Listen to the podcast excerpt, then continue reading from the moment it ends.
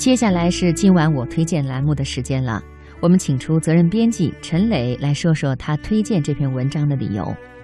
上周六的一大早，我刷新朋友圈，发现了一位好久不见面的朋友，在朋友圈里发了简单的八个字：“自强弘毅，求是拓新。”八个字的校训让我瞬间泪奔。还记得要毕业前的一天，我们都睡下了，就是这位同学喊我去毕业游行之旅。我们寝室的人后来全都去了，一大群人顺着校园的路不停地走，不停地走，边走边喊，对师妹师弟的宿舍大喊：“好好学习，天天向上。”那一晚，把我们室友的铁盘当鼓都敲瘪了，晾衣杆当鼓槌都敲断了，这也成为以后我们每次聚会最大的梗，每次都笑趴。然后那个晚上，我和另一个小伙伴在这样的聚会之后，很奢侈的叫了一辆车，围绕大学所在的城市转了好几圈。安静的城市里，无限的想象和努力留住记忆。其实，对于我们很多人来说，去异地上大学，应该是我们第一次最远最长的旅行。在这期间，我们不断的体味他乡与故乡。毕业之后，我们或者返回故乡，发现那些因大学而结识的城市，反而就成了秘密缠绕心间的记忆；或者留在某个追随学业而到达的异乡，然后在更漫长的岁月里，发现它已经渐渐成为了故乡。认识你自己，这个使命可能一半由大学教育来完成，而另一半则由大学所在的那个城市的生活来定义。对于大学的记忆，很可能就是对城市的记忆。节选三联生活周刊的文章，读一场大学也是与一座城市的缘分。作者是六六。汽车驶入波尔多，给本科时在我上铺睡了四年的好友发了一条消息：我已经到你读研究生的城市了。你是哪所大学来着？正在照顾两个孩子的他回复：波尔多政治学院，在波尔多三大旁边。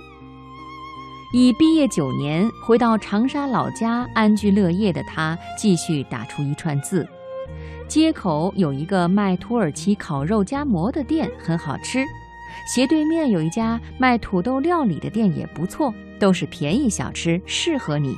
是靠近波尔多二大医学院这头，不是靠近大剧院那头。希望这两家店都还在。到第一站市政厅，拍了一张照片给他。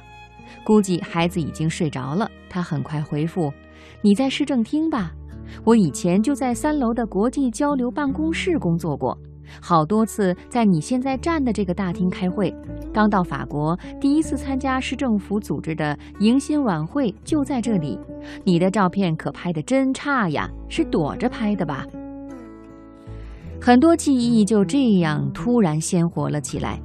现在很怀念我们一起在德国的日子。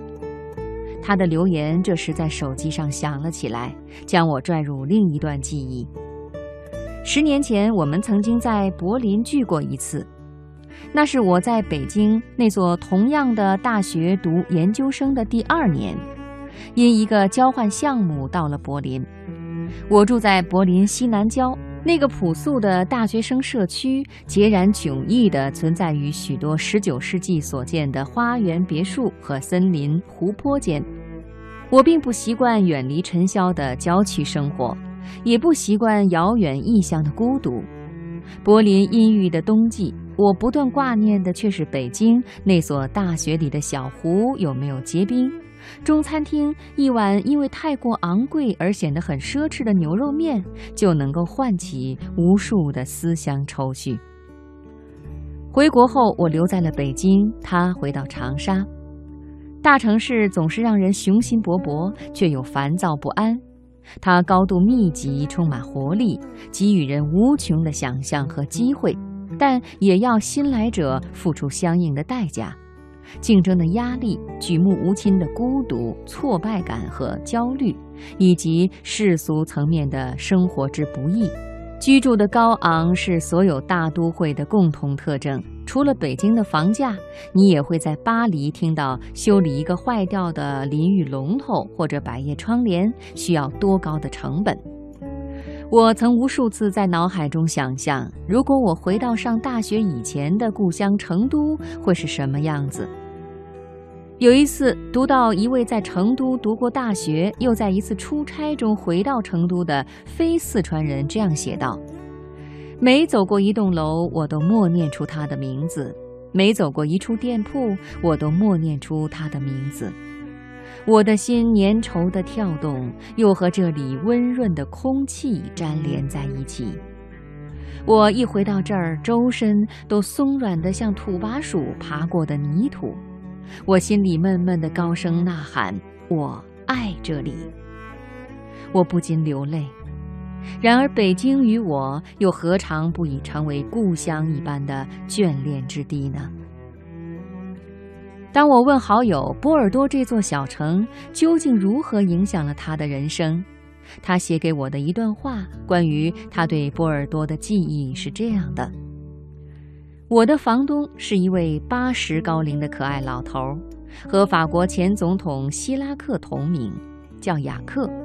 在市政府上班的那段时间，每次下班穿过家门口宁静的花园，我都会故意大喊一声 “Jacques”，书房里一定会传出他悠长的答应声嗨。在这个小城里，我体会到岁月静好。不上班的早晨，我会搀着 Jacques 走个八百米，买一根刚出炉的法棍面包。在那个小城里，我见证了许多微小的凡人生活中的喜怒哀乐：考试过不了的留学生，分分合合的情侣，陪伴儿子住在大学宿舍的母亲，为一场胜利而疯狂的球迷，不允许别人触碰水果的水果摊主。以及我的房东老爷爷失去他最爱长子的前前后后，我仿佛一下子从象牙塔跳出来，触碰到最真实的生活。回国后，我曾与房东老爷爷通过一回信，抱怨我和爱人之间争吵不断。他回信说：“你的爱人一定是瞎子，这么好的姑娘在他身边，他居然不知道。”后来就没有消息了。到二零一五年，我才知道，他二零一二年就过世了。